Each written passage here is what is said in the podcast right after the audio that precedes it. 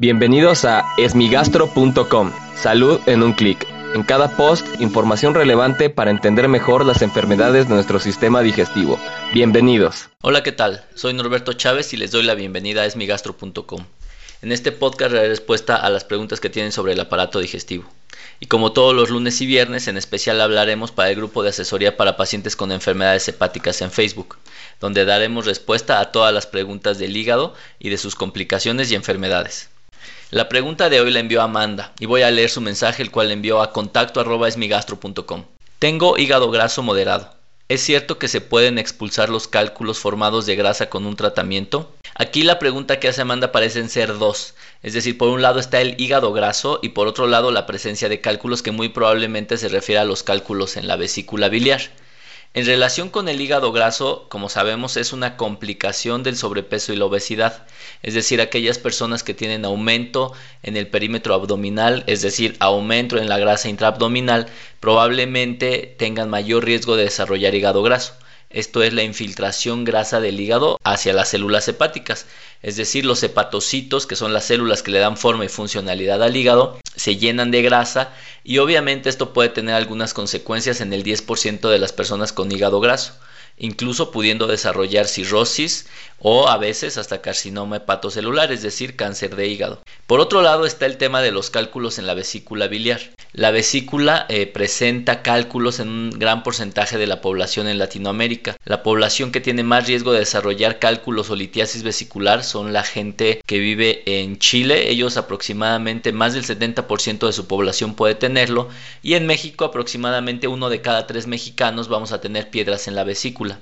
La mayoría de estas piedras en la vesícula son originadas por colesterol. Entonces son piedritas que no necesariamente son de grasa. Pensamos que el colesterol es una grasa como tal. Sin embargo, el colesterol eh, lo que hace es formar un acúmulo de cristales dentro de la vesícula y formar pequeños cálculos o piedritas.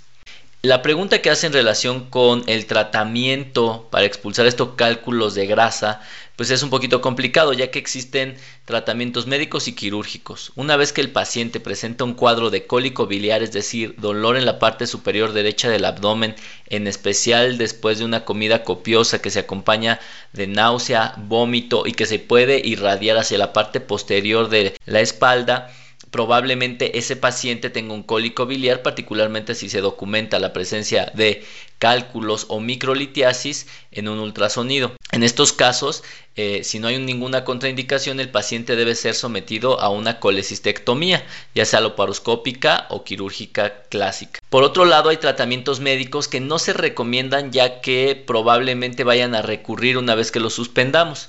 Para esto existe el ácido urso desoxicólico, es un ácido biliar que lo que hace, entre muchas otras de sus funciones, es hacer más soluble la bilis y de esta manera evitar que los cálculos de colesterol se junten entre ellos y se hagan más grandes. Por lo general, este es un tratamiento que se utiliza para pacientes que tienen litiasis vesicular de pequeños elementos, es decir, cuando los cálculos miden menos de 5 milímetros y el paciente no desea operarse. El problema principal de este tratamiento es que además de ser costoso, pues al suspenderlo nuevamente se comienzan a formar los cálculos. Fuera de eso, no hay un tratamiento bien establecido para este tipo de piedritas en la vesícula.